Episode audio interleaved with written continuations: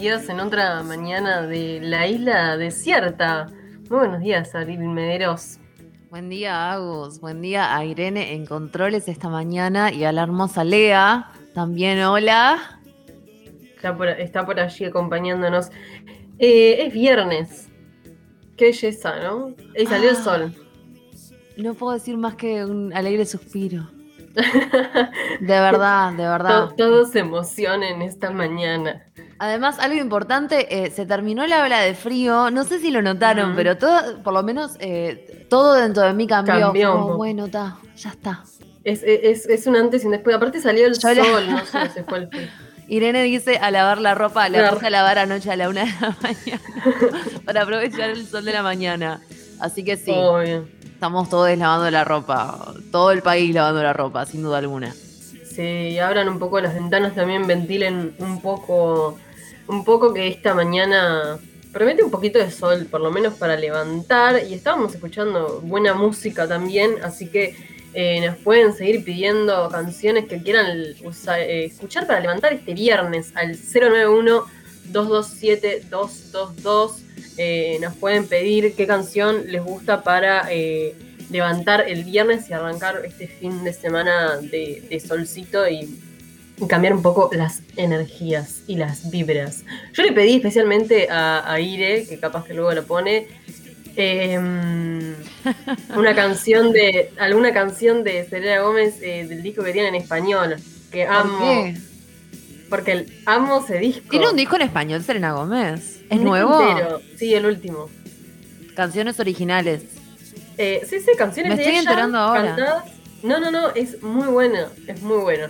Eh, te levanta todo, así. Me, me, me, surge la pregunta si Selena Gómez sabe hablar español. O sea, porque sabemos que es de la familia latina, pero ¿hablará algo? Sí, más o menos. En, su carrera Disney ha hecho cosas en español y ha demostrado que, que, sabe. bueno, ha hecho un disco entero cantando. Ha cantado varias veces en español. Bueno, ahora, eh, está haciendo como. está, como medio trending lo latino también. Claro. Pero la bancamos igual a Selena. Queda mejor. Pero queda mejor que ese cruce que tuvo Shakira en su momento, que hizo una canción en inglés. Eso para mí fue. Pero quedó Shakira tiene 2000 canciones en inglés. Bueno, pero Vos decís tipo Spanglish, cantar la mitad en inglés Claro, no, no, no, ella sacó tipo eh, Hips Don't Lie. No, señora, cántela en español. ¿Qué es ese cambio así? A mí lo que me, a mí, lo que me genera a veces como, como un poco de, de cringe es cuando cuando eh, cantantes originales de, pop eh, eh, estadounidenses como que intentan hacer un reggaetón y les queda medio raro, como la canción de Demi Lovato con no sé qué cantante. no sé cómo es la canción, tendría, tendría que tararearla. Pero, pero es como, es como medio inverosímil imaginarte a Demi Lovato en un mood reggaetón. Igual quedó buena la canción, pero es como raro. Así que bueno, escucharemos alguna de, de Celera Gómez para ver cómo les fue con, con el habla hispana. Exacto. Em, nos estaban tirando acá por interno, desde la producción, eh, consigna del día. Yo creo que la cambiaría porque esa es medio. No sé si, no sé si nos pasaría, pero vamos a soñar en grande ya que es viernes. ¿Qué harías? ¿Qué haría un Abril Mederos si te suben 100 mil pesos el sueldo? Yo la cambiaría más por un, no sé. Dame un rato para pensar eso. Recibís una, herencia, o qué harías si vivieras de renta, ya que no nos va a pasar nunca. ya que no, nunca nos va a pasar. Vamos a soñar que es viernes. Eh, ¿Vos qué harías, Agus? Eh, creo que viajar siempre, siempre. Ah, no, yo me, yo me atengo a la, a la consigna. Con 100 mil pesos no sé si podés viajar mucho. Pero bueno, claro, sí, una herencia ahí capaz que sí. Pero si te suena 100 mil pesos el sueldo, quiere decir que vas a poder ahorrar. Porque si todos los meses vas a cobrar 100 Bueno, sí, puede ser, puede ser. No está chequeado. No está, chequeado que a alguien le pase esto en el país, ¿no? O sea, más allá de, Parlamento. Bueno, pero dejémosle de soñar a la audiencia a ver qué querían, por lo menos en el corto plazo, no sé, comprarte una bici. Me quiero comprar la bici hace meses y no ha pasado. Ahí está mi. Ahí está mi respuesta. Esa es muy buena, esa es muy buena. Pero bueno, Aus, contanos un poquito ahora que estamos por arrancar, cuáles son los contenidos de hoy en la isla desierta. Eh, te cuento, te cuento. Hoy, en minutos nada más, vamos a, conversar con Mayra da Silva, es comunicadora, artista, activista y, ainda más, sobre eh, el mes de la afrodescendencia, pero desde estas miradas, ¿no? Desde la comunicación, desde el arte, desde la construcción de, discursos y, de entidades. Luego vamos a, conversar un poco más tarde con Soledad González, integrante de la Intersocial Feminista, porque cierra la campaña de recolección de firmas para derogar la ley de urgente consideración. Y ya que el gobierno eh, negó la cadena nacional para expresar este, esta campaña, para llevar adelante em, el mensaje final, van a esta tarde a emitir el mismo mensaje por eh, los medios públicos. Entonces vamos a, conversar un poco sobre el fin de esta campaña, sobre las expectativas del mismo, sobre cómo fue el proceso de comunicación de la campaña que llevó a este a este, esta medida que tuvieron que tomar para que este viernes eh, se utilicen los medios públicos en lugar de una cadena. Y bueno, y, y ainda más, vamos a hablar un poco más de otros temas también con Soledad. Y luego, como es viernes, nos acompaña Sabri Martínez con otra edición de El Faro, ya que eh, necesitamos que nos arroje un poco de luz sobre feminismos, sobre política, ¿por qué no? Y sobre mucha confusión que tenemos en esta isla sobre estos temas. Y, en esta ocasión eh, vamos a hablar de bisexualidad y todo lo que conlleva esta... lindo. lindo, sí. Un programa cargadito. Yo creo que además es algo que genera mm, mucha confusión, sobre la que eh, Sabri nos arrojará un poco de luz. Y bueno, también la audiencia nos puede ir dejando sus preguntas para Sabri al 091-227-222, ¿por qué no? Eh, que con Sabri vamos a estar conversando sobre once y media sobre este tema. Y nos metemos de lleno en esta isla desierta de viernes. You got your reasons, and I got my wants. Still got that feeling, but I'm too old to die young now. Too old to die young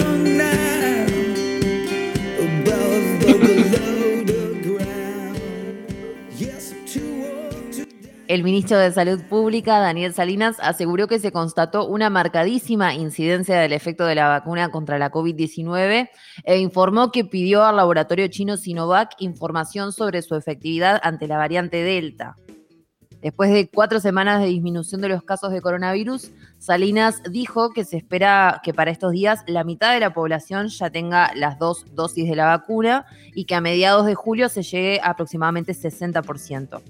Además informó que pidió información al laboratorio chino para saber cuán efectiva es esta vacuna ante la variante India Delta que se prevé llegue próximamente al país. El Ministerio de Desarrollo Social firmó este miércoles un acuerdo de cooperación con el Hospital Británico para reforzar los equipos de la Administración de los Servicios de Salud del Estado, que se encargan de la atención de las personas en situación de calle, según informó la diaria. En conferencia de prensa, el ministro Martín Lema informó que la idea es convocar a todos los actores que puedan dar una mano, sobre todo en situaciones de mayor vulnerabilidad. Este convenio ayuda a reforzar la atención del plan invierno que va desde las 18 a las 12 de la noche. Y en esta misma línea, la intendenta de Montevideo, Carolina Cose, y el ministro de Desarrollo, Martín Lema, inauguraron anoche el primer parador nocturno para personas en situación de calle que no quieren pasar la noche en algún refugio del Mides. Tras una recorrida por el local instalado en el velódromo municipal de Montevideo, en el Parque Valle, Cose y Lema destacaron la coordinación entre los gobiernos nacional y departamental, que en este caso son diferentes partidos políticos. Este primer parador nocturno para personas que no quieran asistir a refugios va a estar abierto desde las 9 de la noche hasta las 9 de la mañana.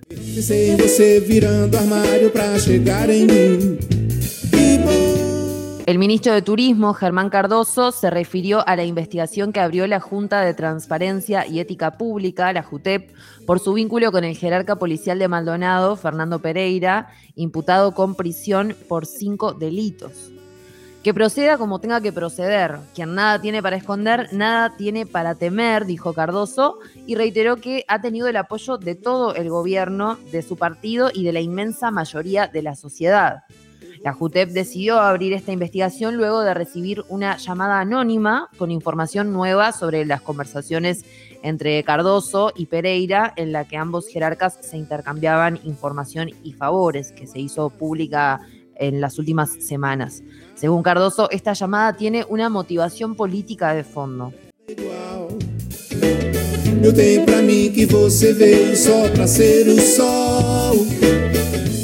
El prorector de enseñanza de la Universidad de la República, Juan Cristina, confirmó que las clases seguirán siendo virtuales en el segundo semestre del año, aunque programarán determinadas prácticas para que sean presenciales, según consignó subrayado. En el primer semestre del 2020, gracias a un enorme esfuerzo docente, se dictaron 2.770 unidades curriculares completas, indicó el prorector. Esto es una estación que se evalúa en tiempo real y aseguró que se trabajará para poder volver a la presencialidad en las actividades prácticas de las mallas curriculares.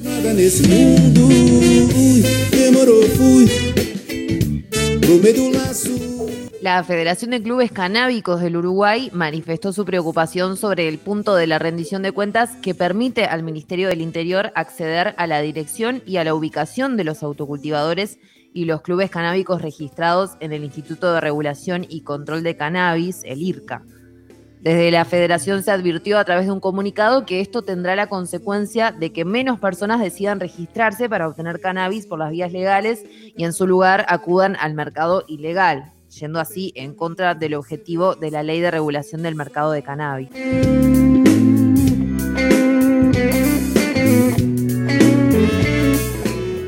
Ahora vamos al plano internacional porque el Partido Comunista Chino celebró su centenario este jueves y el presidente chino y secretario general del partido Xi Jinping sostuvo que China nunca volverá a ser sometida. El Partido Comunista y el pueblo chino declararon solemnemente al mundo lo siguiente, el pueblo chino se ha levantado, expresó. El tiempo que el pueblo chino será, podía ser pisoteado en el que sufría y era oprimido ha terminado para siempre, según dijo el mandatario este jueves, y recalcó su lugar como potencia y segunda economía mundial.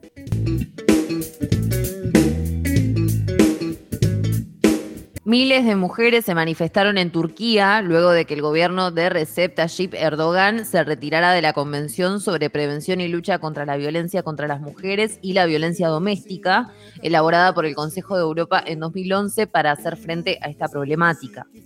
Después de conocerse la noticia, las mujeres turcas salieron a las calles de distintas ciudades del país para protestar. Según lo que dijo Erdogan, el gobierno tiene un nuevo plan para sustituir la que se conoce como Convención de Estambul, que es incluso más fuerte. Nuestra lucha contra la violencia contra la mujer no empieza con la Convención de Estambul y no termina con nuestra salida de esta, dijo Erdogan.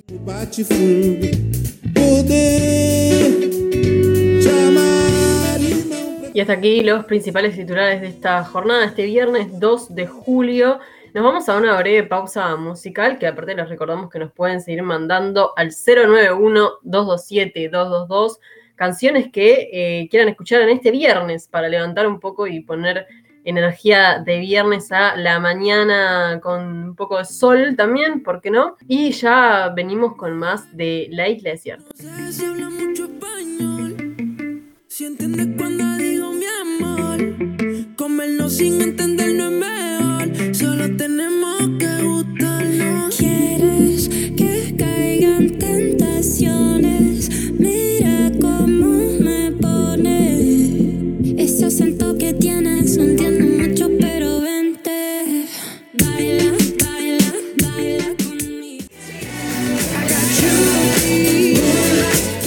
como todos los julio se conmemora el mes de la afrodescendencia con el fin de visibilizar y combatir la discriminación racial y también en poner en evidencia el aporte de esta comunidad afro-uruguaya, sus luchas eh, vigentes en derechos y los desafíos que todavía comprenden y son latentes para lograr una plena igualdad. Por ello estamos en contacto ahora con la comunicadora, artista visual, diplomada en afrodescendencia y políticas públicas, activista e integrante de Media Red y del bloque antirracista, Mayra da Silva. Mayra, muy buenos días. Muchas gracias por tu tiempo aquí en la Isla Desierta.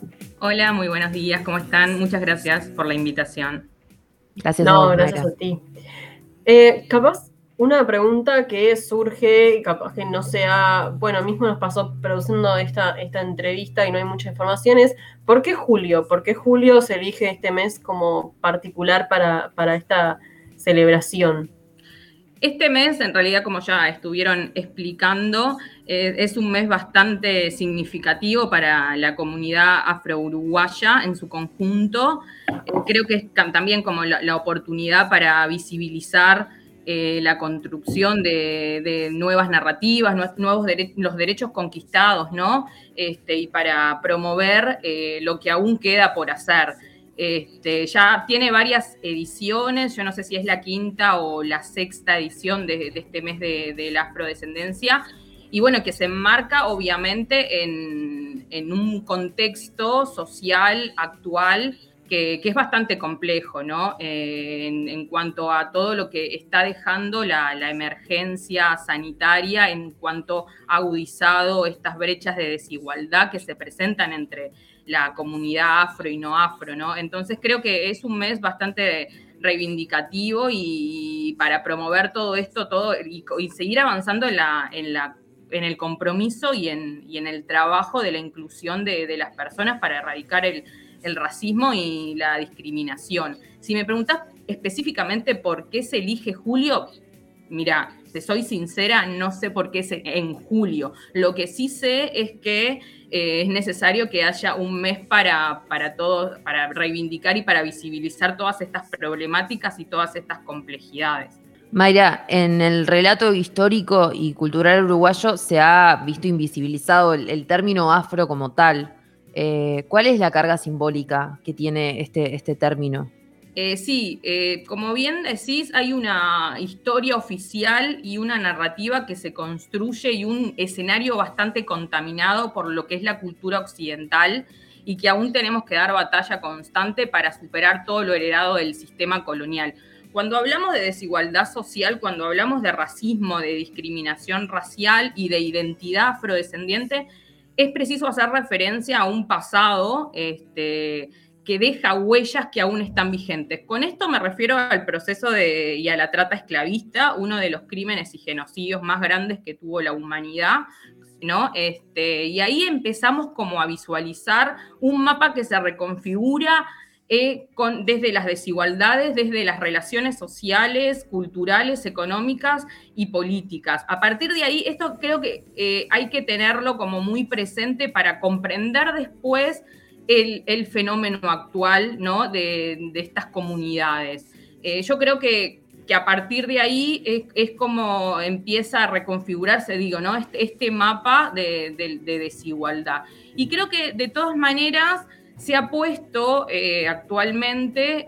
Em, con, con, obviamente con la construcción de políticas públicas focalizadas, con, con una implementación de acciones afirmativas, como es la ley 19.122, que de alguna manera eh, pretenden, tienen como, eh, como el objetivo construir y reparar todo este daño que viene desde los procesos históricos, ¿no? Daños que se, que se visualizan y están focalizados en, el ámbito social, cultural, económico, ¿no? Y no lo decimos solo nosotros, hay un documento oficial, hay un censo en el año 2011 donde marca cifras, estadísticas, porcentajes que dan cuenta un poco de los índices bajos que presenta la comunidad afro-uruguaya con respecto a otras comunidades, ¿no? Cuando hablamos de, de, todo esto, también se evidencia como los bajos resultados educativos, los, con las trayectorias eh, laborales inestables, los altos niveles de, pobreza, precarización laboral, ¿no?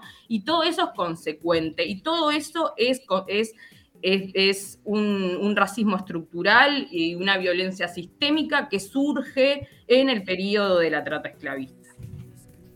Vos hablás de la situación actual y, de todas estas desigualdades que estás mencionando. Eh, ¿Cómo ves la respuesta del Estado en este sentido? O sea, ¿en, qué hay que enfatizar o hacer hincapié? Y yo creo como te mencioné, mencionaba anteriormente que, bueno, que se, se pueden reconocer los esfuerzos y, los logros en, esta, en materia de acciones afirmativas, de programas, de planes, ¿no? de políticas focalizadas en, hacia la, población afro-uruguaya, y hay un cambio, eh, pero creo que se tiene que intensificar mucho más. ¿No? Este, y, creo que ese es este, el desafío a futuro y en, construcción, ¿no? En, materia de todo esto que te nombré anteriormente, porque después, porque si no, es, va a ser imposible realmente superar las inequidades étnico-raciales, porque estoy seguro que, estoy segura que también hay que, hay que hacer más hincapié y, bueno, no, no, digo que no, no se haya logrado porque hay avances significativos, pero me parece que, hay que seguir, hay que seguir construyendo porque no son suficientes. Ir más a, la acción concreta, digamos.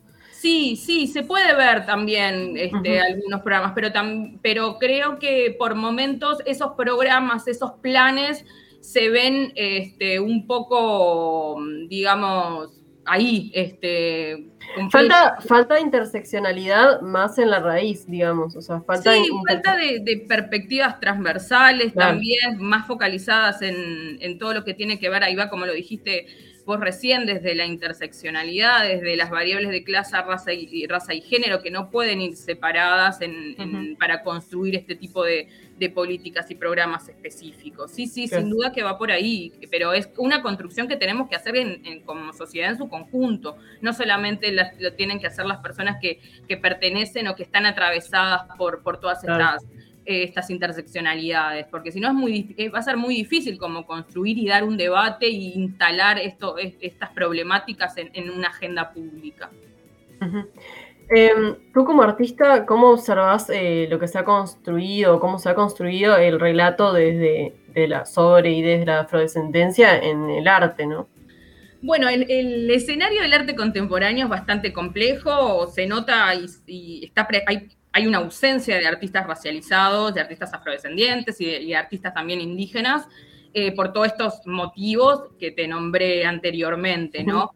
Eh, yo desde mi lugar como artista y activista también que soy, este, trato de instalar como esta deconstrucción de, de lo aprendido, de lo heredado, de, hacia nuevos, nuevas, nuevos lenguajes de investigación, que son búsquedas que a mí me permiten también reflexionar porque son vivencias personales. Yo nunca me puedo separar mi obra de mi identidad y eso es como algo que, me pasa constantemente a la hora de, escribir un proyecto, de escribir una obra. Es, va todo ligado, es como esta, esta mezcla que siempre está presente, ¿no?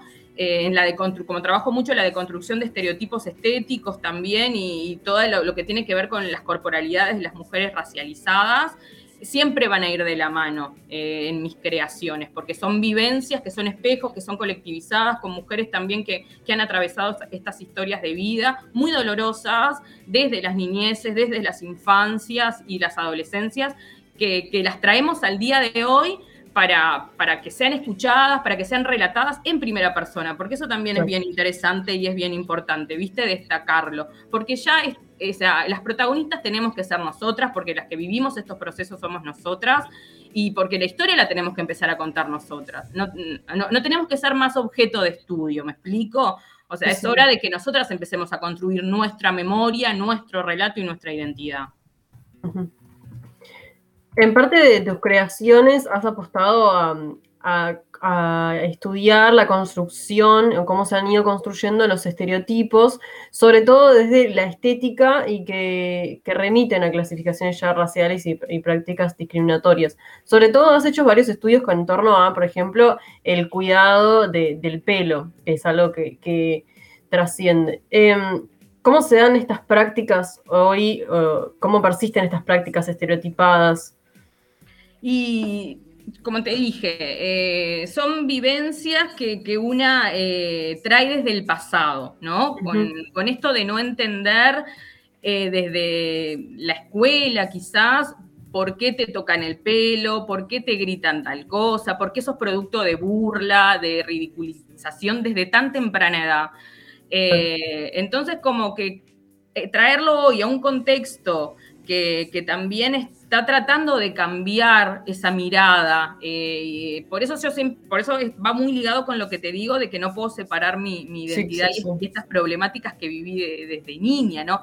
También por, por crecer en una familia interracial que tiene sus complejidades, porque no, sos vista como, hay veces que sos vista como negra, otras veces no sos vista como negra, entonces también ahí juega, juega como un escenario bastante conflictivo y de bastante tensión, ¿no? Yo recuerdo como anécdotas de, la escuela cuando me iba a buscar mi mamá y mis compañeritas y compañeritos me decían, ¿esa es tu madre? ¿Entendés? O sea, como que ahí ya em, em, empiezan a latir algunas cuestiones que, que, son como muy dolorosas y son procesos de vida que recién eh, los vas asimilando y vas siendo consciente cuando, cuando sos grande. Entonces, obviamente que mi búsqueda artística y, también mi práctica y mi creación va a ser para deconstruir estos estereotipos de lo que de la que una está atravesada constantemente desde que nacemos hasta que salimos a la calle, porque no, no es que se termina y no, es como visibilizar también estas problemáticas.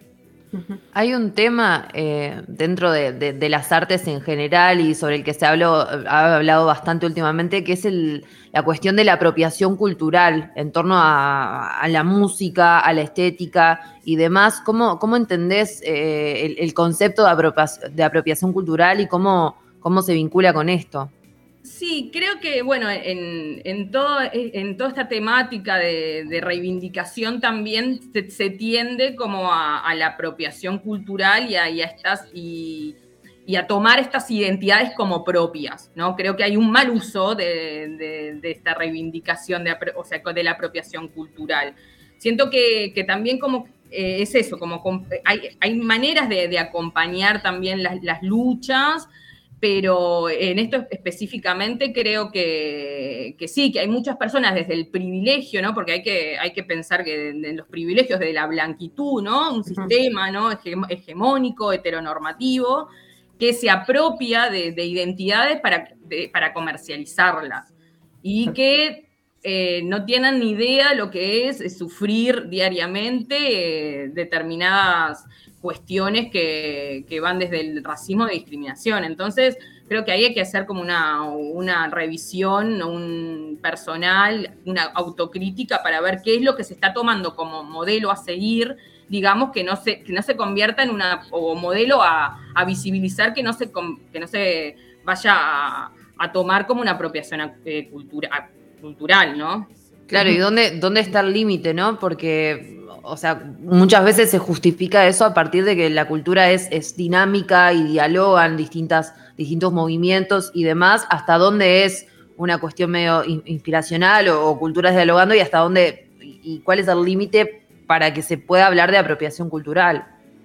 Claro, sin duda, porque también vos, vos, ves como en esto de estos escenarios culturales, artísticos, donde son todos políticamente correctos por momentos, pero existe un racismo que está solapado, que excluye del protagonismo a las personas eh, racializadas, donde seguimos viviendo un montón de, opresiones y de racismo y de apropiaciones culturales, como, como dijiste, ¿no? Es como bastante, me parece perverso, eh, es muy perverso, y también lo que noto eh, con esto es que es imposible como dar el debate desde el punto de vista del intercambio sano también, ¿no?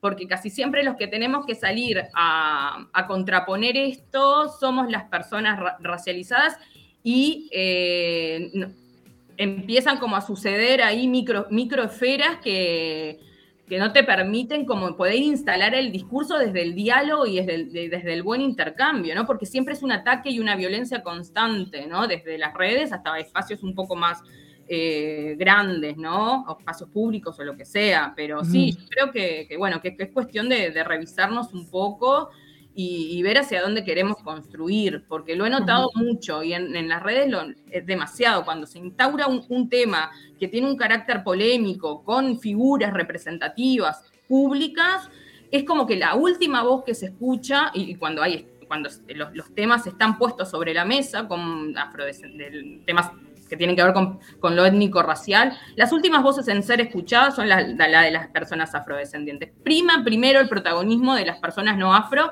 para hablar de, estas temáticas. ¿no? Claro. O sea, lo, vengo como observando hace bastante y, todo lo que desencadena todos esos discursos. Y en esto de los discursos y, como tú como comunicadora, ¿cómo es a la afrodescendencia de los medios eh, en nuestro país? ¿Cómo se, ha aborda, ¿Cómo se aborda desde la perspectiva de los abordajes y de la perspectiva de la participación también? Eh, creo que, empiezan a ver como esto, ¿no? Como una apertura y, primero que nada es como una puja constante desde los medios alternativos que, están como en esto, en, diálogo constante de construcción con, con los colectivos, con los movimientos sociales, con la sociedad civil organizada, ¿no? Siento como que desde ese lugar eh, hay un cambio. Y, bueno, y que también algunos medios... Eh, levantan estos temas, pero ¿cómo lo levantan? ¿Cómo construyen? ¿no? Eh, también es, importante, porque si bien hay más presencia, quizás más presencia en cuanto al relato, pero no más presencia de, personas racializadas en los medios. O sea, no, no, tenemos muchos conductores de televisión negros o negras, telenovelas, publicidades, ¿no? Eh, entonces también cómo se levantan esos temas y, cómo, y qué, lugar ocupan las personas racializadas dentro de los medios de comunicación, que me parece que están bastante ausentes como es eh, en el arte contemporáneo uruguayo.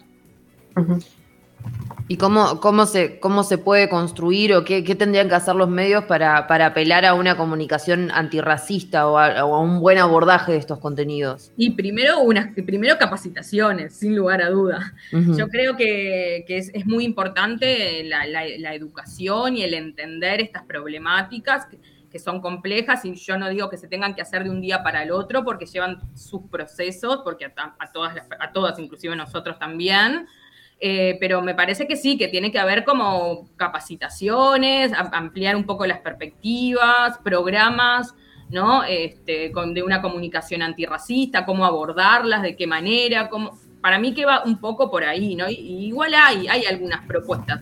No sé si todas las personas las están llevando adelante, ¿no? Pero están saliendo como se están, ya te digo, este, están emergiendo como muchas posibilidades de que, una, que la comunicación vaya hacia esos enfoques.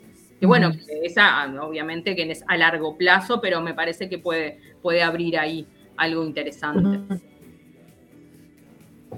Em, otra de, las de, tus áreas que, llevas adelante es eh, ser activista también, ¿no? Y como activista, ¿cómo intercede, cómo ves que interceda el feminismo en la lucha por el racismo? Bueno, eh, particularmente una cosa me fue llevando a la otra. este, no fue que surgió todo de golpe, me, estoy como aprendiendo todas estas prácticas eh, de militancias, de activismos, de artivismos, digamos, y también en esto de la, eh, yo hago mucho hincapié en la construcción colectiva, ¿no? En poder acercarnos, a poder eh, dialogar con, la otra persona, ser espejo de estas historias también que son compartidas y en, esto mismo, en compartir una lucha que te hace, te hace ver por momentos algunas cuestiones que, que decís, uh, pucha, no, no las estoy atravesando sola. Entonces yo siempre hago como mucha relevancia y mucha referencia a la ayuda que, he tenido en cuanto a, la militancia colectiva, social, también a mi, participación dentro del bloque antirracista, también con compañeras, en un espacio que está totalmente en, construcción, y en esto de poder aprender también y desaprender eh, todo lo, que hemos traído a lo largo del tiempo y obviamente que cumple como algo fundamental dentro de, mi vida el activismo, pero siempre relacionado como eh, desde, desde el arte también, que, me parece es muy interesante porque ahora es como un fenómeno nuevo, que está buenísimo, efervescente, ¿no? De, estos activismos que se consolidan muchísimo desde, desde las latitudes del sur. Y eso es bien interesante. estos accionares nuevos en colectivo, desde las disputas de las narrativas y desde las salidas a, las calles, con las acciones, con las, con las performances, con el grito colectivo, con la resistencia, porque pasa mucho con los cuerpos que se encuentran. Creo que para mí es maravilloso. O sea, nada, estoy como viviendo así como algo que me moviliza muchísimo en ese sentido. Bien, capaz que para ir cerrando y, como para invitar también a, la gente, a la audiencia, En el marco de este mes de la afrodescendencia, la Intendencia de Canelón está organizando una, muestra en la que tú realizaste la asistencia artística, además de, exponer también. Em, ¿De qué va esta, esta muestra y dónde se va a poder encontrar? ¿Dónde se va, nos podemos acercar a verla? Bien, sí, esta muestra es una invitación de la Dirección General de Cultura de la Intendencia de Canelones, eh, junto con el Centro Cultural Las Piedras, bueno, me invitan más en el marco de este mes de la afrodescendencia a, participar y a poder eh, organizar una muestra de, artística. Y es una exposición que, invita a estos cruces que hablábamos anteriormente entre relacionados al cuerpo, la raza y el género. Somos tres artistas eh, mujeres uruguayas que vamos a estar exponiendo a partir de la próxima semana en el Centro Cultural Las Piedras, donde abordamos algunas temáticas también que refieren a, bueno, a lo identitario, ¿no? A los estereotipos, también a la violencia, al racismo que, hemos pasado en, nuestras corporalidades y se puede ver a través de diferentes eh, medios que son la fotografía, el video, la performance, la poesía, ¿no? Y es esto, enunciar como otros relatos que a través de nuestras propias identidades y nuestras propias historias, ¿no? Es un diálogo ahí que se da entre las tres obras, donde el montaje eh, está, está pensado, digamos, para que invada la vidriera, porque, bueno, por, razones este, y medidas todavía el, espacio no puede abrir sus puertas al público, entonces el desafío también fue instalar la, muestra en la vidriera. Y es, muy interesante también esos formatos a la hora de, construir también. Y bueno, se va a poder, estamos, estamos en montaje ahora y ya pienso que la próxima semana ya, ya va a quedar finalizada para que la gente de Las Piedras y de otras ciudades canarias e inclusive de la gente también de Montevideo se pueda acercar al Centro Cultural. Buenísimo, están todos invitados. Entonces, Mayra da Silva, te agradecemos mucho tiempo por tu tiempo en la isla. Bueno, muchas gracias, chiquilinas, a ustedes por la invitación nuevamente.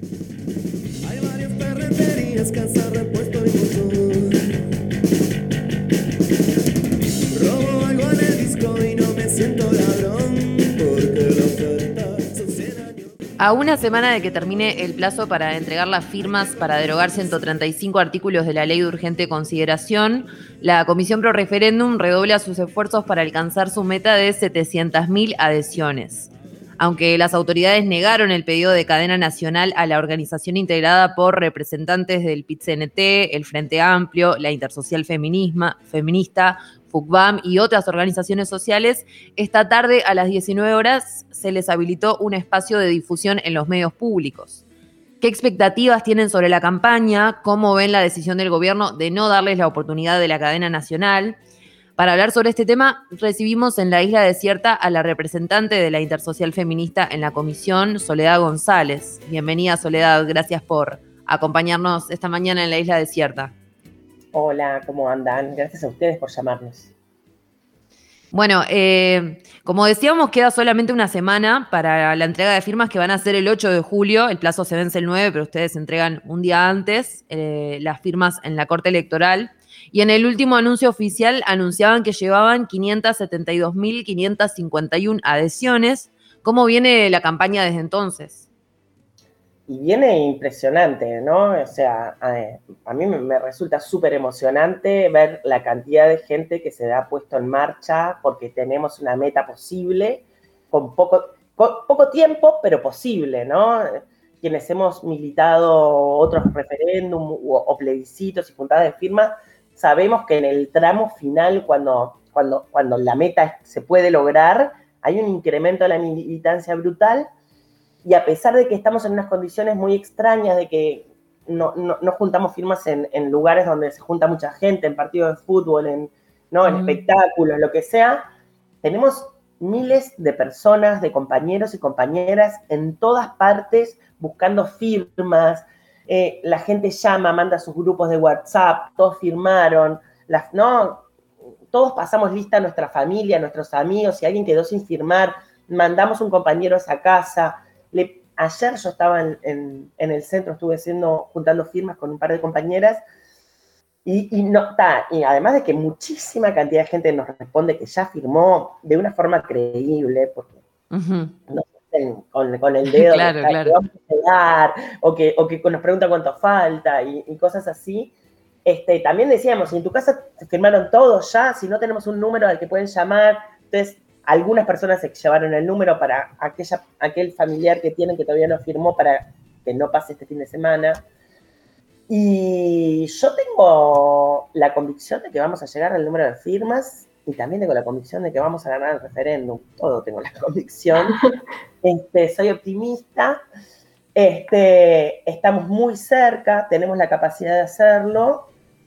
Y, y la verdad, este, creo ya igual, esto es aparte de que lleguemos o no lleguemos, y es lo que hemos logrado al día de hoy en este marco de, de- de- de pandemia, juntar la cantidad de firmas que hemos juntado es, es heroico, no sé, es una cosa muy impactante. Largamos la campaña un 29 de diciembre, o sea, en comiendo pan dulce salimos a juntar firmas.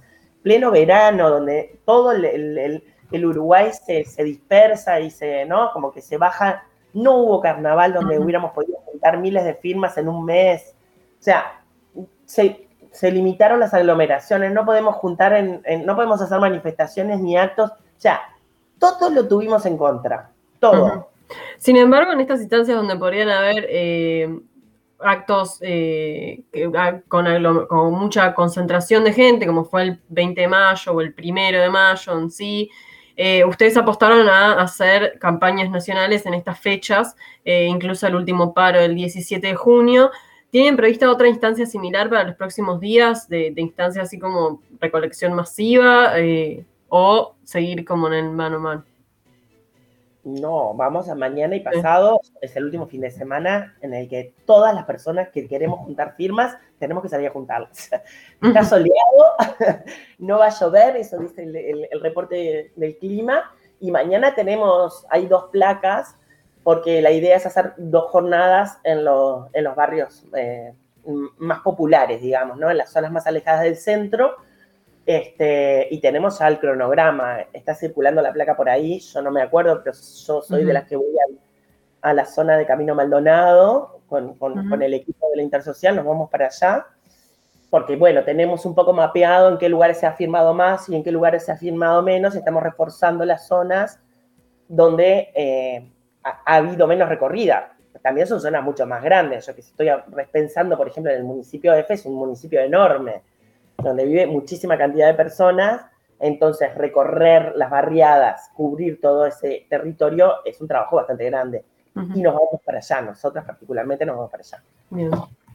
Esto que decía Agustina de, de las aglomeraciones, de que si bien se pudo, si, bien esto pudo haber sido en, otra oportunidad, en un año normal, eh, eh, por ejemplo, en el acto del primero de mayo se hubiera podido seguramente conseguir un montón de firmas, no se apeló, eh, o sea, se apeló a mantener las, las condiciones sanitarias. Sin embargo, hace unas semanas el- en Canelones se supo que hubo eh, policías filmando, filmando la juntada de firmas y, con, hubo una denuncia en fiscalía. ¿Cómo, cómo vieron esto y conocen si hay, si hubo casos así en, en otras partes del país?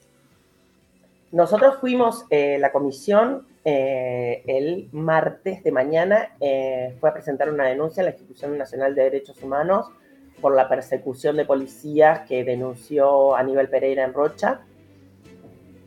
Pero en realidad en esa... En Rocha, perdón, dije Canelones, Sí, quise decir Rocha. Pero lo que pasa es que pasó en más de un lado, porque esto también pasa, y es que en la conversación con los compañeros, mientras se, se elaboró, que se elaboró la denuncia, digamos, en realidad si uno se pone a mirar, hubo varios incidentes de- con policías y gente que juntaba firmas. No solo fue lo que denunció Aníbal Pereira. Hubo, eh, hubo policías pidiéndole documentación a, compañeros militantes en mesitas en el interior del país. O sea, es una manera de hostigar y perseguir este, la participación política. Es un tema muy delicado. Este, la democracia hay que cuidarla siempre y, y- y de una manera este, muy firme, ¿no? La policía no puede perseguir militantes y el ministro no puede decir que nos están protegiendo.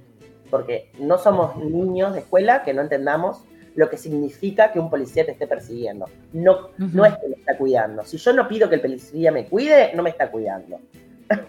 ¿No? este, y es una cosa bastante grave. Por eso hicimos la denuncia. De hecho, quedamos en ampliarla con todos los casos que fueron saltando desde el primer día de la, de la Junta de Fin. Hace unos días el gobierno decidió no otorgarles la cadena nacional que habían solicitado. ¿Cómo observan esta decisión? ¿Consideran que ha sido una estrategia de su parte para no hablar del tema durante esta campaña?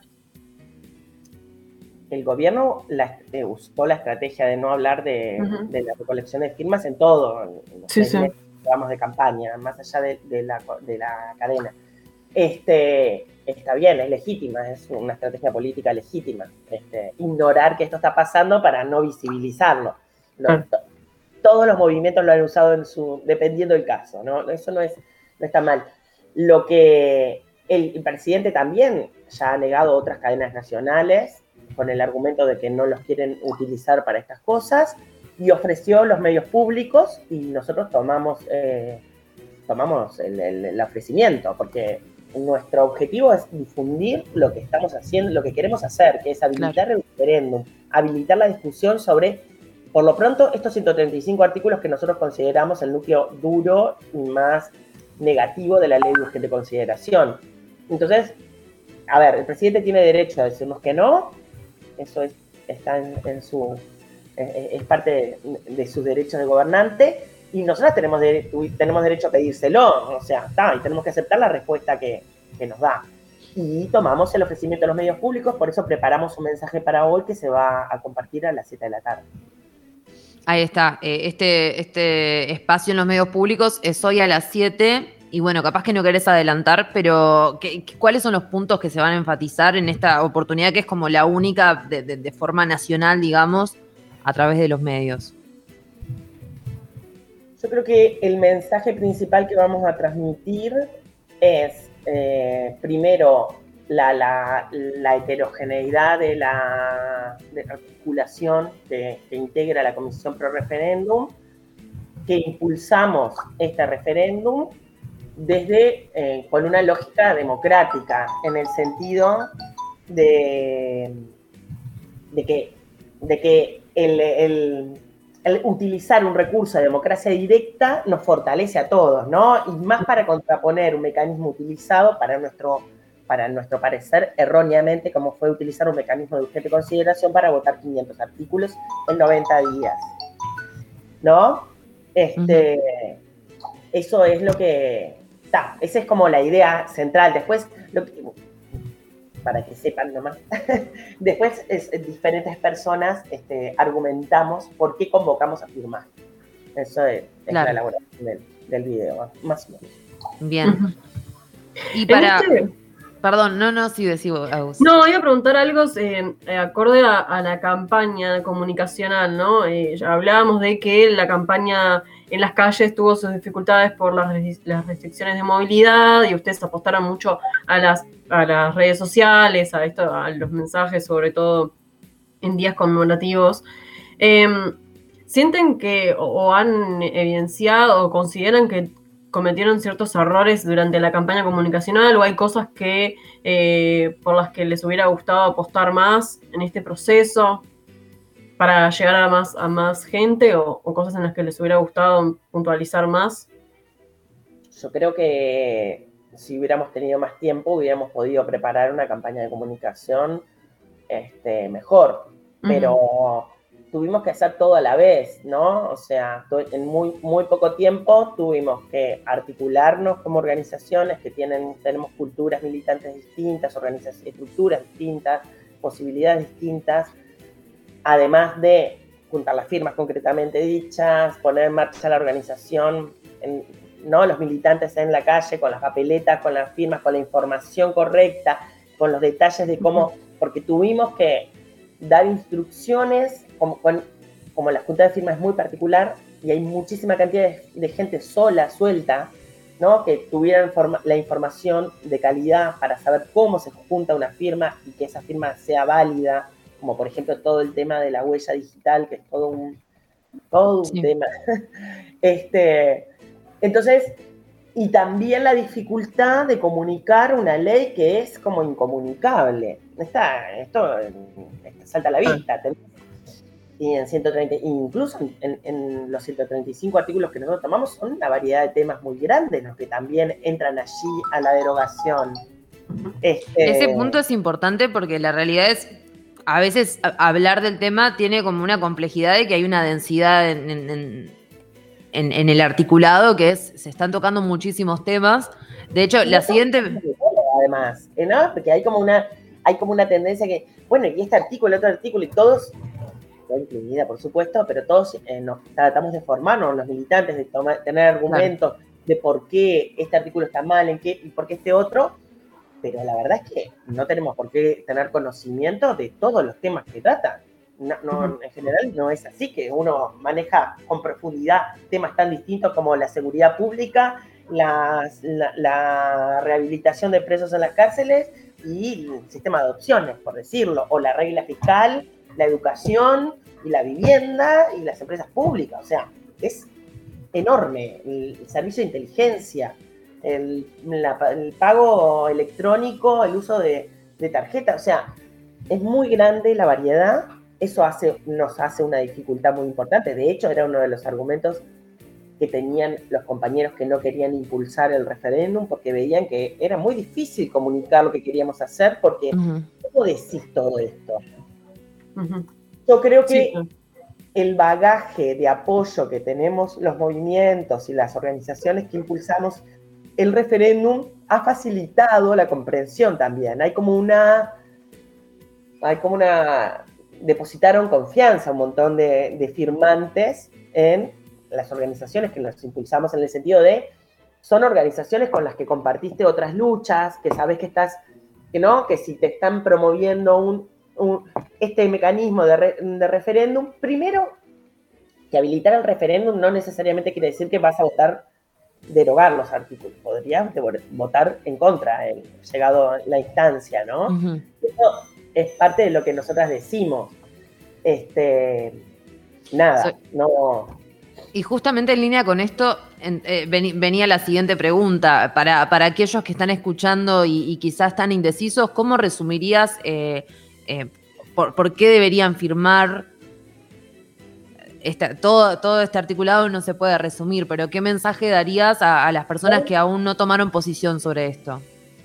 Yo, mi argumento principal, pero el que yo de verdad creo que es el principal, es el de que nunca más ningún gobierno, sea del partido político que sea, vote una ley ómnibus en 90 días cambiando toda la política pública de este país sin casi enterarnos, sin debate, sin debate profundo, evitando los procesos normales por los que transcurre una ley adentro del Parlamento, en tiempos, en estudios de comisión, en recepción de, delegaciones que vamos a, comentar. O sea, eso es muy importante. Quizás no sea el argumento más vendible, más marketinero, ¿no? A la gente quizás le, suena más o se le hace más este, fácil decir, bueno, estoy contra los desalojos express, estoy en contra de que una persona quede en la calle en seis días o en un mes, si es buen pagador, porque el dueño quiere que te vayas, o sea, eso es un argumento muy de peso. Ahora que aumentó los combustibles ayer, aumenta los combustibles por, de nuevo. claro, por eso te, te preguntaba, ¿no? A veces... De consideración. Esas cosas a la gente se le lo ven claramente, ¿no? Pero por eso a veces es muy difícil. Este artículo, con el último aumento. Creo que hay gente que cayó en la cuenta que la luz traía ahí un caballo de Troya que no tenían visto.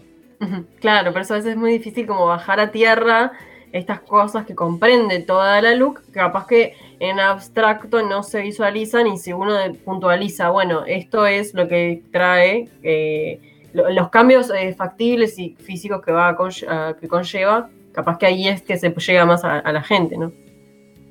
A los efectos. Sí, de cualquier manera, el argumento, y este es, de verdad es un argumento que funciona cuando uno habla con la gente, este, de que vos no estás decidiendo hoy si estás de acuerdo o no con estos artículos, o sea, que aún no teniendo conocimiento profundo de qué implican, abrir el debate, habilitar el referéndum, no necesariamente quiere decir que vas a votar con nosotros en, dado la ocasión. O sea, en realidad te estás dando la oportunidad de conocer, y este es básicamente también el mensaje que damos, es abramos el debate. No sabemos qué, dice la ley de urgente consideración. Bueno, que la digan, que el gobierno tenga que explicar y defender esos artículos. ¿Vos crees que en caso de que se dé el referéndum, o sea, en caso de que se llegue a las firmas, el, gobierno va a tener que dejar de apelar a esta estrategia de silencio y tener que brindar respuestas a la ciudadanía? El voto es obligatorio, no tiene más remedio. Claro. Todos vamos a votar, no sé si, si en diciembre o en febrero, porque ahí lo define la Corte Electoral. Después con los requisitos formales, este, hay una instancia de votación obligatoria. Nos vamos a pronunciar toda la ciudadanía uruguaya. Entonces, el gobierno va a tener que defender la ley que, que, votó, que llevó al Parlamento y todos estos artículos. También va a tener la misma dificultad que tenemos nosotros para hacer esta defensa. O sea, eh, yo no, no, sé bien cómo se va a dar este debate público tan variado, pero que va a tener otro nivel de exposición pública del que tuvo ahora. Ahora es invisible. Hemos sido este, todos en un camino de hormiga, este, hablando y convenciendo gente sin presencia en los medios de comunicación pública, prácticamente sin presencia. Bien, Soledad, pasando a, otros temas, en, en, lo que va este año se contabilizan ya 12 femicidios. En el año pasado, el 2020, fueron 16 y, bueno, han ido como disminuyendo. ¿Cómo observa la intersocial este, este incremento? No, no estaría segura que, están disminuyendo. No, sí. La eh, base de datos, depende que mires. Está la policía y está la base de datos de feminicidio.uy. La última vez que la miré iban 14 mujeres asesinadas. Y no estoy hablando de las últimas, no conté a las últimas ¿Te referís, a, ¿Te referís a este año con los 16? A los 14 sí. a los 14, perdón. Ahí está. Sí, sí, porque lo miré para otra entrevista hace no muchos días. Este, y ayer de noche, mirando el informativo, me quedé con la duda si habían habido dos femicidios ayer. El de la gurisa de Tacuarembó, 18 años, y otro más en Canelones, que hay como una situación confusa o... Mm, no estoy segura porque solo lo vi en, como en un flash claro, eh, está la, está la distinción entre lo que contabilizan este, las organizaciones y lo que declara como femicidio la justicia, digamos. Bueno, porque la justicia no siempre declara femicidio en casos donde hay femicidio. Te lo, eh, tengo un caso muy claro y que este año fue el juicio para el femicida, que era la pareja de la muchacha y la mata en el cuarto. Hace dos años, un caso muy horrible, jóvenes, este, el juez no lo procesó por femicidio. Lo procesa por homicidio especialmente agravado, pero no lo califica de femicidio y no hay duda que eso es femicidio, ¿eh? ¿No? Miren que no hay ninguna situación confusa, pero no lo, no lo tipificó así. Entonces, ese caso, por ejemplo, no entra en la cuenta oficial este, y sí puede entrar en la cuenta de sociedad civil. Este, pero bueno. Lo que dejan claro esto que vamos a mitad de año con un número bastante alto para lo que es mitad de año, ¿no? En comparación con, los números de, los años anteriores. ¿Esto qué nos deja? ¿Qué, nos hace? ¿Cómo lo observan desde la intersocial? Y si mientras no hagamos nada para combatir la violencia de género, no va, no va a cambiar. Lo que nosotros vivimos, bien, venimos diciendo desde hace muchísimos años, no ha cambiado prácticamente la, política pública eh, para, para, contener, para prevenir la violencia de género. Entonces, si nunca se toman medidas, nunca va a cambiar. Esto es así. o sea, no hay una sola campaña de televisión, lo venimos diciendo. No hay presupuesto para los juzgados, no aumentaron los servicios de violencia, salvo en Montevideo, donde se ha duplicado ahora el horario de atención, pero en todo el país no. Y la incidencia de los femicidios en el interior del país es importante. Este, no, no, no, no sé por qué a veces yo me pregunto al revés, hago la pregunta, ¿por qué a veces la gente cree que va a cambiar si no se hace nada para que cambie? ¿No? Esta es la verdad. Cada vez que se produce un femicidio, todo el mundo dice, ay, qué horror, esto está pasando. Y va a seguir pasando igual, ¿eh? No, va, no hay manera. Si uno no hace algo para que eso cambie, no hay manera. Y lo que se hace en este país para combatir la violencia de género, y desde hace muchos años, son cuentagotas te compran 300 tobilleras y con eso te la dibujan. Y la verdad es que para combatir la violencia de género hay que producir una inversión muy grande en presupuesto que abarque muchos niveles eh, de atención de diferente tipo y de diferente grado y estamos muy lejos de que eso suceda. No ha sido prioridad de ningún gobierno y por lo pronto no tengo muy, este, no soy optimista con, el, con, con, que se reduzcan por arte de magia, digo. No, no, difícil que suceda eso. Soledad, justamente sobre esto que mencionabas de los juzgados, eh, está, se, está evaluando la postergación de, de, de tres juzgados de, de, género en el interior del país para julio de 2022. Desde la Intersocial eh, han, han, tenido oportunidad de hablar, han sido convocados por el Parlamento para... Nosotros ¿Saben cómo está esa discusión? Nosotros no fuimos convocadas, le pedimos una reunión a la bancada bicameral femenina, que tuvimos una reunión el martes pasado. Uh -huh. Y allí la diputada Roselló nos informó que eh, en realidad están en, eh, se va a abrir ahora un juzgado en San Carlos, de, uno de estos tres en, especializados en San Carlos en breve, y que están remodelando locales, pero que no hay ningún atraso, que solo responde a, a, a tiempos burocráticos de remodelación de edificios y cuestiones a, a, arreglar, digamos, ¿no? No, no, no a un atraso y... No, no, admitió entonces que vaya a haber una prorrogación. No, no, no, nos dijo que no. Mm. Porque una de las cosas que, que, decía, hablamos hace unos días con Silvana Pérez de Cabildo Abierto, diputada de la bicameral, y ella decía que en realidad la bicameral no había tenido oportunidad hasta el momento de, de, de reunirse para, para poder discutir este tema y tomar un posicionamiento como bicameral queríamos saber si, si la intersocial tiene pensado como eh, meter mano ahí y... y Nosotros y... pedimos una reunión para eso. Claro. Digo, fuimos a planteárselos. Miren, en la, salió en las noticias que el Poder Judicial envía un proyecto de ley pidiendo retrasar. Eh, ellos, eh, vuelvo a decir, Eugenia Poseyó nos dijo que no, que no era así. Uh -huh. Esta es la información que nos dio ella el martes, no hay otra versión. O sea, no sé qué dijo en la diputada de Cabildante, no estaba en la reunión del otro día eh, con nosotras, por lo pronto. Bien. Bien, Soledad González, integrante de la Intersocial Feminista, te agradecemos mucho por tu tiempo aquí en la isla. No, a ustedes por, bueno, por llamarnos y no dejen de juntar aquella firma o de escribirnos o de llamarnos para, para mandar a algún compañero o compañera a, a levantarla, que vamos a llegar. Porque estaba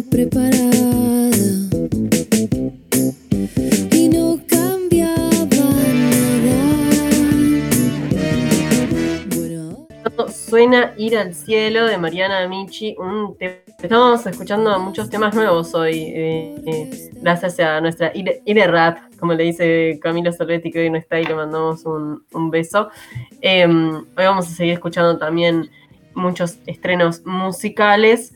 Eh, nos están llegando también muchísimos mensajes a los cuales agradecemos por pasarnos canciones nuevas. Nos están pasando canciones, canciones nuevas, canciones que quieran eh, seguir escuchando. Nos pueden seguir mandando al 091-227-222.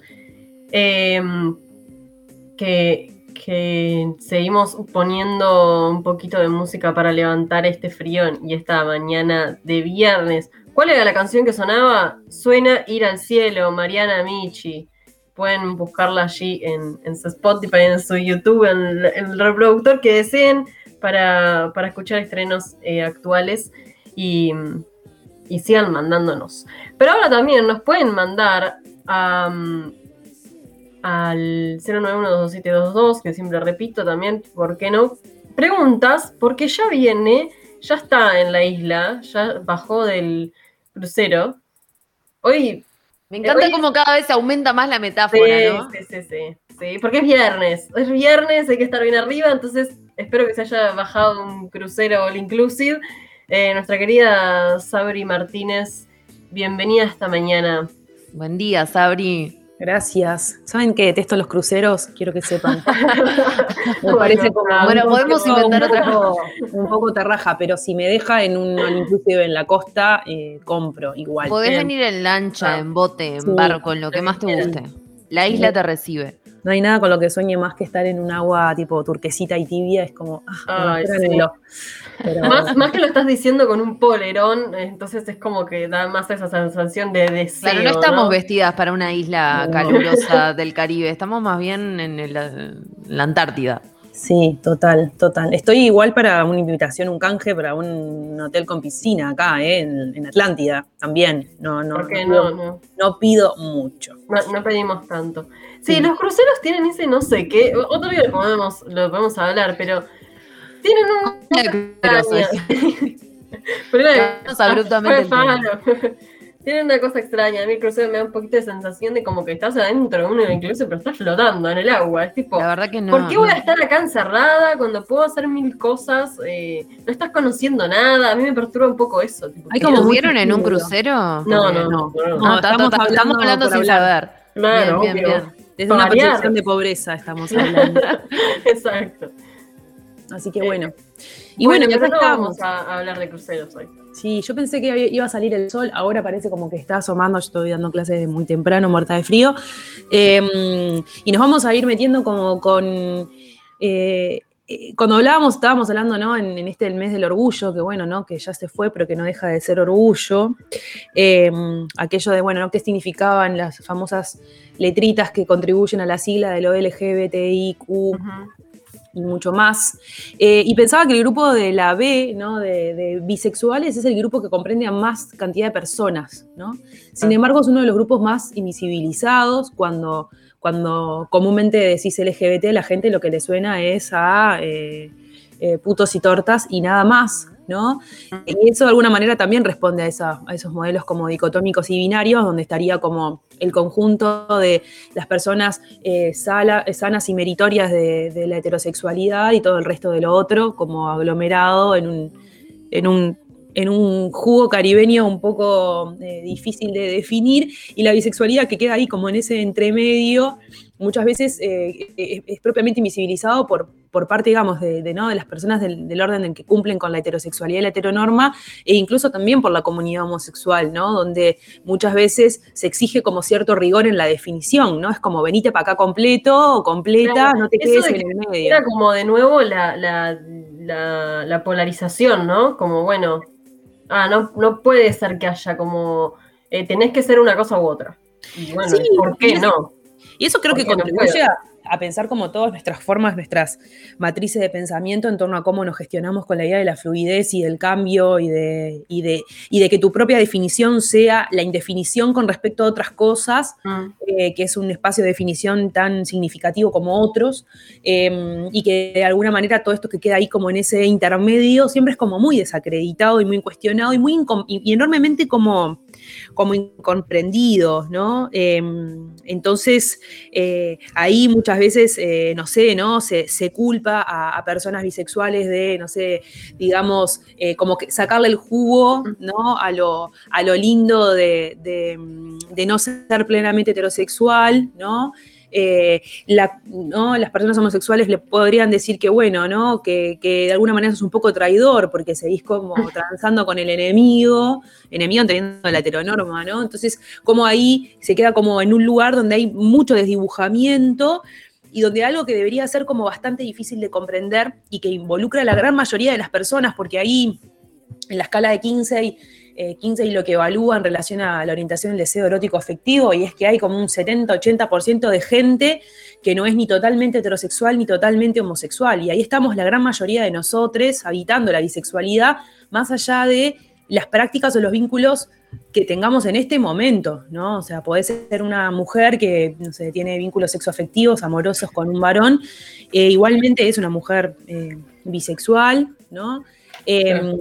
Podemos ser dos personas bisexuales, ¿no? Que tenemos distintas identidades de género y que vivimos juntas y que podemos ser leídas como un vínculo heterosexual, pero somos dos personas bisexuales compartiendo la vida.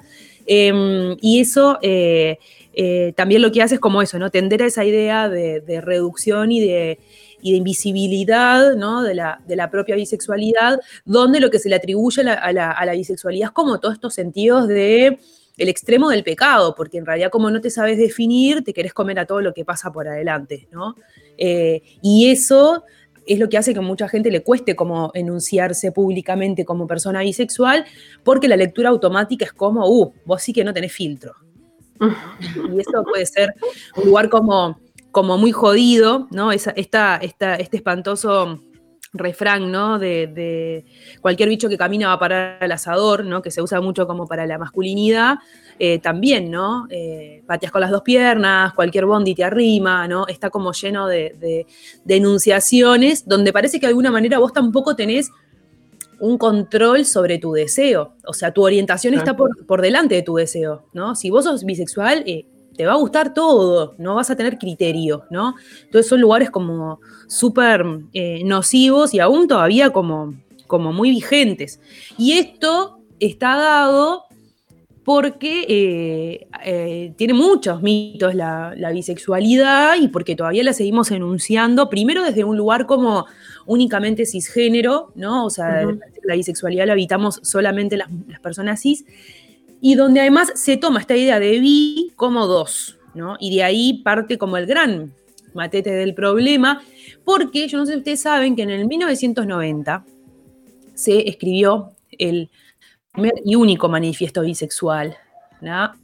Que, eh, que, es como muy interesante lo que dice, yo les voy a leer algunos pedacitos, porque me parece que si nos, es un manifiesto que, bueno, que se hizo en Estados Unidos por un montón de colectivos y organizaciones que que se sumaron a esto y que me parece que dejan bastante claro qué es la bisexualidad y, que si nos remitiéramos a eso nos dejaríamos de, repetir la espavada esta, ¿no? Es el primer, es el primer em, texto que eh, lo enuncia de esta forma a la, bisexualidad. Como En, realidad, en realidad ya se venía hablando de la bisexualidad, esto fue en el 90, 15 y ya en los, en los 70, 80 ya estaba hablando de la bisexualidad. Em, en realidad, en tanto aparece la categoría homosexual como, como una categoría patologizante, o sea, como un diagnóstico clínico, se empiezan a pensar como todas las otras categorías. Eh, y de alguna manera en los 90 se genera como este acuerdo que es, bueno, nosotros pensamos la bisexualidad desde este punto, eh, por más que la gente sigue tomando esta idea de que bi es dos, entonces si bi es dos, eh, hay que pensar otras formas de nombrarnos cuando te gustan más de dos tipos, y ahí aparece la pansexualidad, que lo vamos a ver un poquito más adelante. ¿Qué dice este manifiesto? Dice, estamos cansados de ser analizadas, definidas y representadas por otras personas, o peor, de que no se nos tome en cuenta en absoluto. Estamos frustrados por ser aislados e invisibilizados a causa de la imposición de tener que identificarnos como homosexuales o heterosexuales. La monosexualidad es una percepción heterosexista usada para oprimir a los homosexuales y para negar la validez de la bisexualidad. La bisexualidad es una identidad completa y fluida. No asumimos que la naturaleza de la bisexualidad sea binarista o duógama, que tengamos dos lados o que tengamos que estar con los dos géneros para ser humanos realizados. Es más, eh, no asumas que solo hay dos géneros. No confundas nuestra fluidez por confusión, y responsabilidad por la incapacidad de comprometerse. No equipares la promiscuidad, infidelidad o la práctica de sexo no seguro con la bisexualidad. Esas son características humanas que traspasan orientaciones sexuales. Nada debería ser supuesto sobre la orientación sexual de cualquiera, incluida la propia. Estamos enfadados con aquellos que se niegan a aceptar nuestra existencia, nuestros problemas, nuestras contribuciones, nuestras alianzas, nuestra voz. Es hora que la voz de los bisexuales se escuche. ¿no? Y de alguna manera, eh, algo de lo, que, de lo que aparece ahí es como, es como esta idea de me relaciono con personas de mi mismo género y de los otros géneros, ¿no? Entonces ahí se termina como el matete y en función de me relaciono con los otros géneros es me relaciono con los otros géneros que son habitados por distintas personas. Esto no significa que es me paso, ¿no? Para la cama a todos los otros géneros. De la misma manera que. esto lo, lo, abordás luego, como creo que lo decías recién, capaz que lo vas a abordar luego, pero ¿cuál entonces es la diferencia con la pansexualidad? Bueno, ahí depende desde dónde nos posicionemos. A mí, yo soy de las que creo y que además trato en lo posible como de, mm, eh, economizar un poco el lenguaje, porque también me preocupa un poco este acumulado De- constante de nuevas categorías. para todo que nos vuelve un. Primero que además genera unas brechas como en, la- en torno a la alfabetización enorme, porque como que todo el tiempo tenés que estar manejando estos nuevos conceptos y no sos un burro, ¿viste? Entonces, eso también desde una perspectiva de clase es como. Y que al como- final todas parten de, creo que en realidad medio se pierde el hilo de que todas parten de lo mismo, del tratar de no cate- categorizar y terminan categorizando. ¿No? Y, por- Como- y sí, porque pasa que hay como un punto de tensión que tiene que ver con que las cosas necesitan ser nombradas para que existan, pero Mm. también hay como una- un sobrenombramiento de todo y un, y un nivel de, de matiz en, en cada una de las expresiones que terminan volviéndonos únicos o, o- o individuales. A mí eso me preocupa un poco. Si vos no sos bisexual y, y sos bisexual, aromántico, pero no sé qué, pero no sé cuánto, te terminás encontrando con muchos menos de con los que te encontrabas cuando eras bisexual. ¿Se entiende? Y me parece que hay que poder evitar los matices desde esos lugares. em, eh, porque yo podría ser una persona bisexual y asexual aromántica, o sea, una persona que orienta su deseo, eh, pero en realidad no, no, no- no construye vínculos, no sé, sexuales con nadie, pero tiene vínculos románticos, entonces es romántica. Es como un poco Sí. mucho para mí. Pero esto. volviendo, volviendo a, esta, a esta diferencia entonces. Entonces, volviendo a esto, bien. Eh, ahí lo que, lo que aparece es esto, ¿no? Yo soy de las que creo que adhiriéndome al manifiesto bisexual no necesitaríamos nombrarnos de otras formas. Si hay gente que se quiere nombrar de otras formas, que se nombre. No, le- no, no soy de las que sale a decirle, ah, no, no. Una de las cosas que se le atribuye a la pansexualidad es que como que en tanto como viene a quitarle un poco el lugar a la bisexualidad, terminaría siendo como una expresión, una orientación bifóbica. Yo creo que no todo es fobia, hay que Mm. poder como matizar un poco. Pero mm, eh, bueno, de alguna manera eh, eh, el debate, digamos, de bisexualidad y pansexualidad todavía está como muy vigente. A veces vos ves en una placa donde alguien pone la P y la B y empieza la gente como a discutir, ¿no? Hay, hay mu- hay gente que se empezó a declarar como pansexual, como una nueva orientación sexual. eh, pero de alguna manera esto, ¿no? Lo que hacen es criticarla en tanto se, se la nombra como una orientación bifóbica y transfóbica. Eh. Desde el colectivo pansexual hay un interés como en diferenciarse la bisexualidad, ¿no? Pero si analizamos concretamente cómo se define ser bisexual, ¿no? Eh, y, cómo, y cómo se define ser pansexual, vemos que no hay tantas diferencias como se cree. La pansexualidad se define como un tipo de orientación sexual en la que la persona se siente atraída por todo tipo de género, o sea, femenino, masculino y no binario, digamos.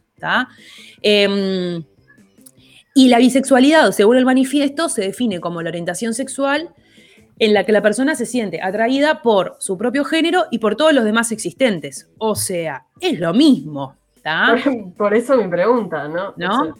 Eh, entonces, desde el colectivo, ¿no? Como pansexual, hay como un gran interés de diferenciarse de la bisexualidad, ¿no? Pero en realidad, eh, cuando, cuando ampliamos como un poco los argumentos, los matices siguen siendo como muy pocos, ¿no? El concepto de bisexualidad pasa que si interpretamos a la bisexualidad eh, desde esta idea de que el prefijo bi, ¿no? Solamente incluye a mujeres y a varones cis, claro que ahí va a venir la pansexualidad. y Claro, yo porque quiero- ahí dejas todo el entramado de las identidades trans de fuera, ¿no? Exacto. Y a las no binarias. y a las personas no binarias binarias. también. ¿no? Claro. Pero es esto, eso, eso se construye a partir como de, un, de, un- de una mala interpretación de las ideas sobre la bisexualidad. Eh, y el, término pan, el prefijo pan significa todo, ¿no? Eh, yo creo que además esta idea de eh, eh, la, la- la pansexualidad, haciendo como esta categorización, esta diferenciación en torno a si la persona es cis o es trans o es la marescoche, creo que termina como fortaleciendo las diferencias y no uniformizando, bueno, ¿no? Como las, las multiplicidades de existencia humana, porque en realidad podríamos decir que el género femenino abarca a mujeres trans Claro. mujeres cis, a mujeres, ya fue.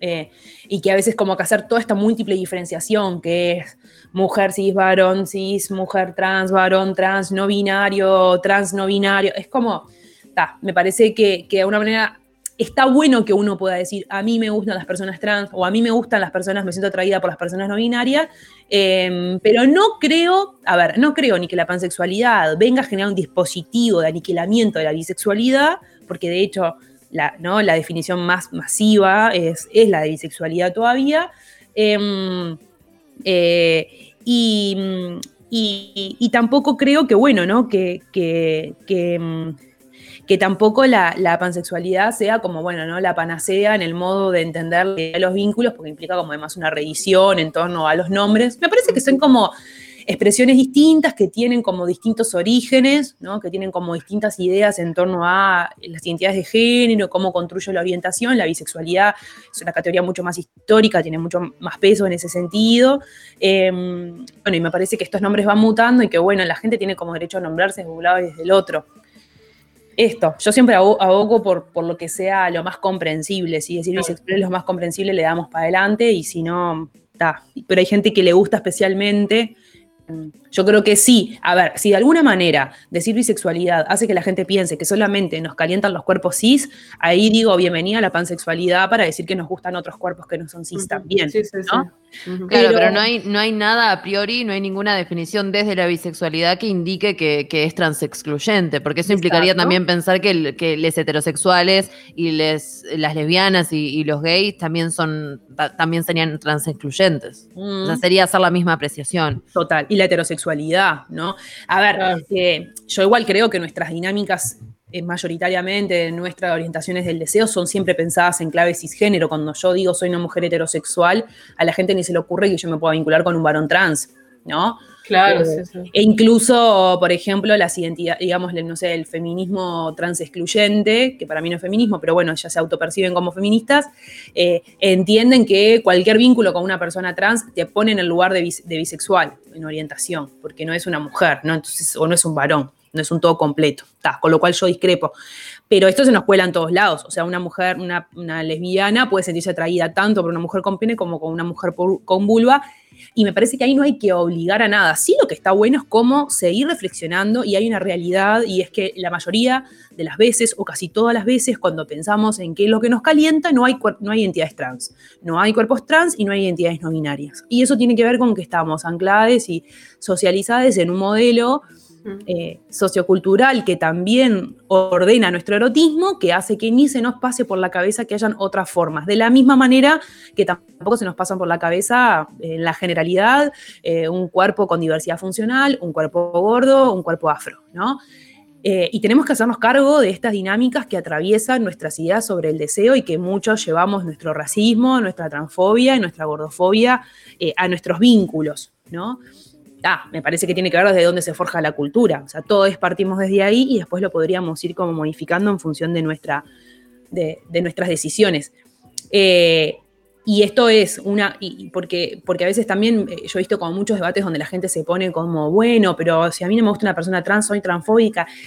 Y si nunca te gustó, si nunca se te pasó por la cabeza, y yo creo que alguna dinámica ahí opera. Y, no te voy a culpabilizar individualmente ni ponerte en el paredón, porque creo que es el resultado de la cultura en la cual estamos todos. Em, y sí, inmersos, porque, a mí también me pasa, pero que está bueno como hacernos cargo y decir, bueno, de la misma manera que decimos, ¿por qué no me vinculo en mi vida con ninguna persona trans? ¿no?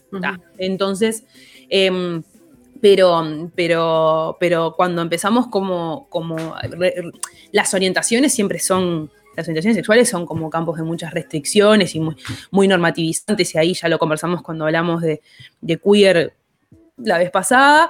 Eh, yo estoy muy a favor de que empezamos como a romper estas cosas y nos dejemos de joder un rato, porque la verdad me tiene un poco repodrida. Pero entiendo que lo digo desde mi lugar, digamos, es privilegiada, ¿no? Y, eh, y no. Eh, y entiendo que es permanente para personas nombrarse desde ahí, construirse desde ahí. Todo es legítimo. Pero creo que sí tenemos que empezar como a eh, romper como algunos marcos como eh, que esto, ¿no? Lo que terminan haciendo es como estructurar todas nuestras formas y que, que perdamos la capacidad del disfrute, haciéndome como la paja mental de si estoy cumpliendo o no con lo esperado para este rol, para esta orientación, para esta identidad y cada vez hay como más dispositivos de alienación. Y para ir cerrando, ¿no? Voy a traer un textito de Alejandra Sardá que coordina, que es parte de este libro maravilloso que se llama Bisexualidades Feministas Em, y tiene un texto eh, que se llama Bisexualidad, un disfraz de la homofobia internalizada, se pregunta. Eh, y bueno, ¿no? Y, voy a traer como algunas síntesis que me parecen importantes. Dice, ante la confesión de bisexualidad, la mayoría de las personas asumen que se trata de alguien que no se atreve a vivir sus impulsos homosexuales o que busca presentarlos de una manera más socialmente aceptable, ¿no? Siempre se invalida los argumentos por los cuales las personas bisexuales nos nombramos bisexuales. Siempre es como...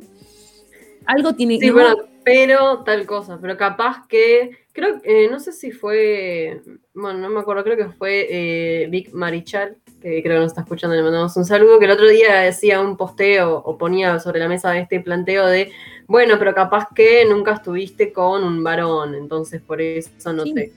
O a veces incluso a las mujeres, ¿no? Como capaz que no te animás a dejar de cogerte el enemigo, yo qué sé. Claro. No sé. Se pone como en tela de juicio estas decisiones. Lamentablemente los varones siguen siendo tan lindos que yo qué sé, eso no, no, tenemos escapatoria, estamos acá. Y bueno, hay que convivir con eso.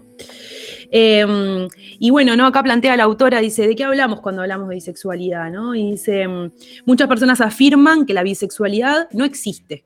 Y ella dice, en cierto modo tienen razón, la bisexualidad como entidad absoluta es algo irreal algo tan irreal como, es la, como lo es la homosexualidad y la heterosexualidad, ¿no? Son categorías ficcionales.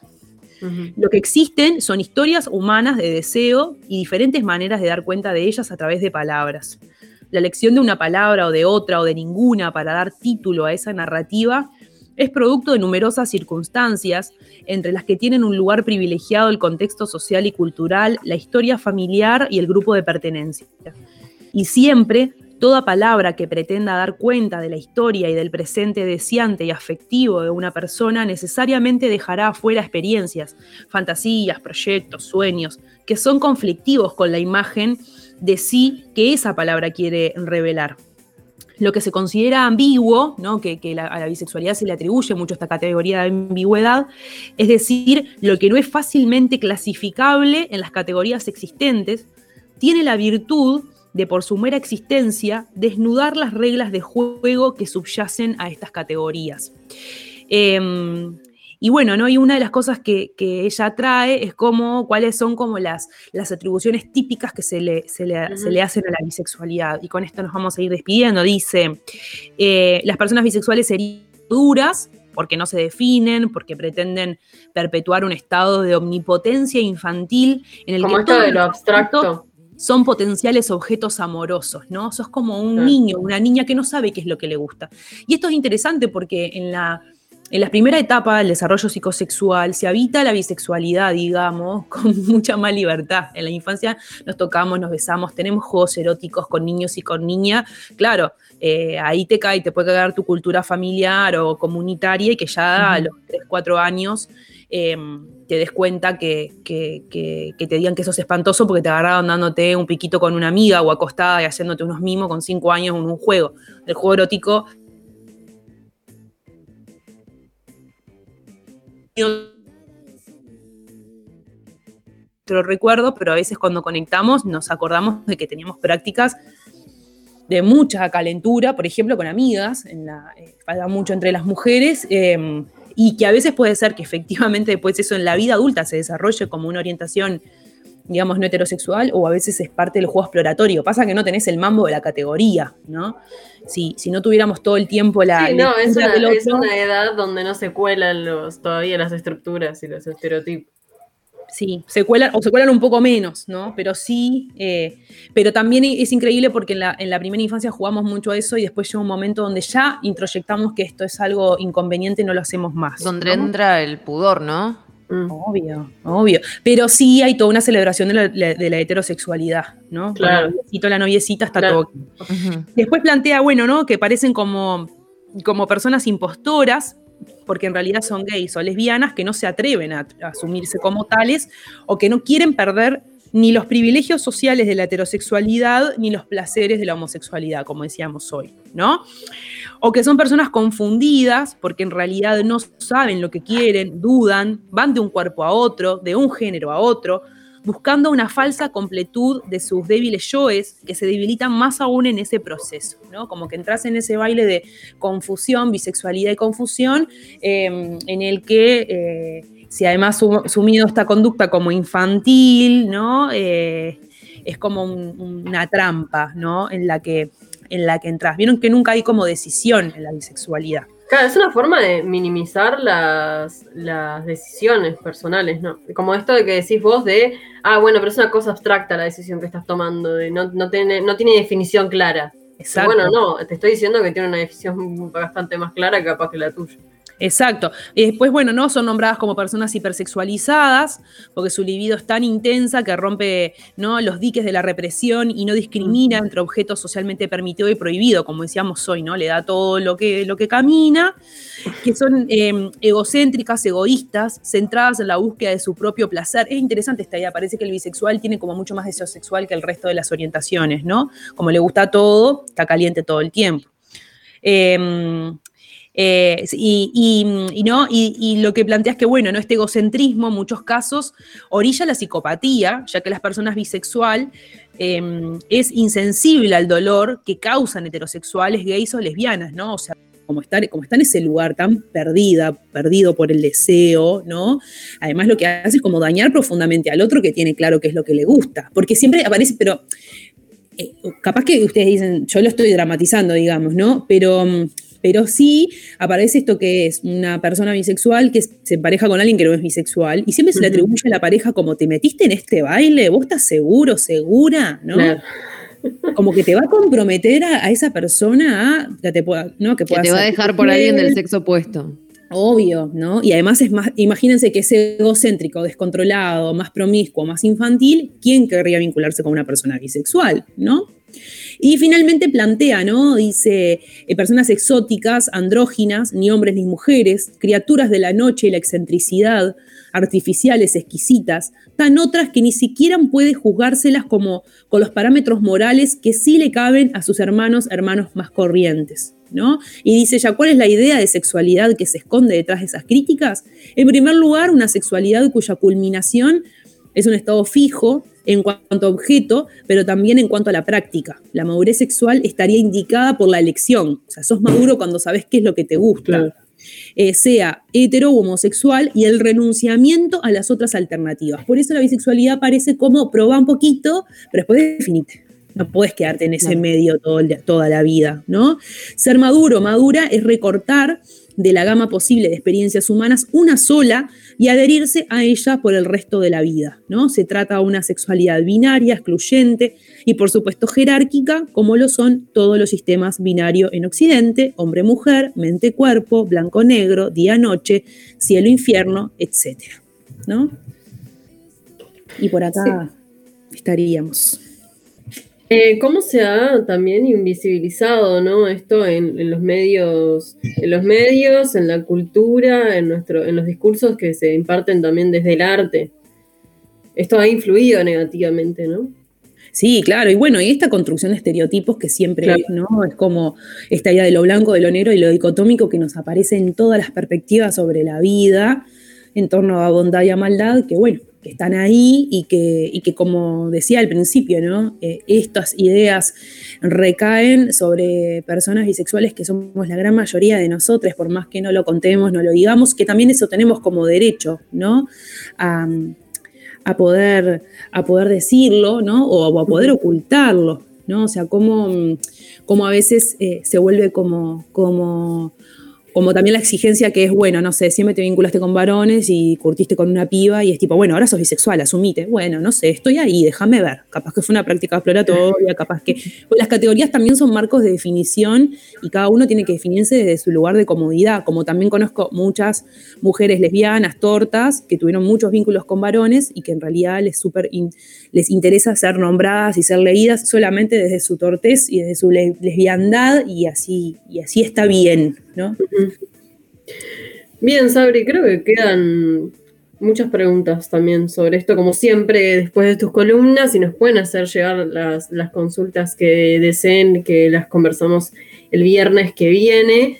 Y te esperamos el viernes que viene con, con más, con más respuestas. Sí. Y nos vamos a ir con un tema, nos vamos a ir con un tema re lindo, que si vamos a hablar de amores y de muchos amores, vamos a hablar de Papina y Palma e Inés Randonea, que sacaron un temazo hoy que se llama El Bálsamo, que es el bálsamo que necesitábamos para este viernes.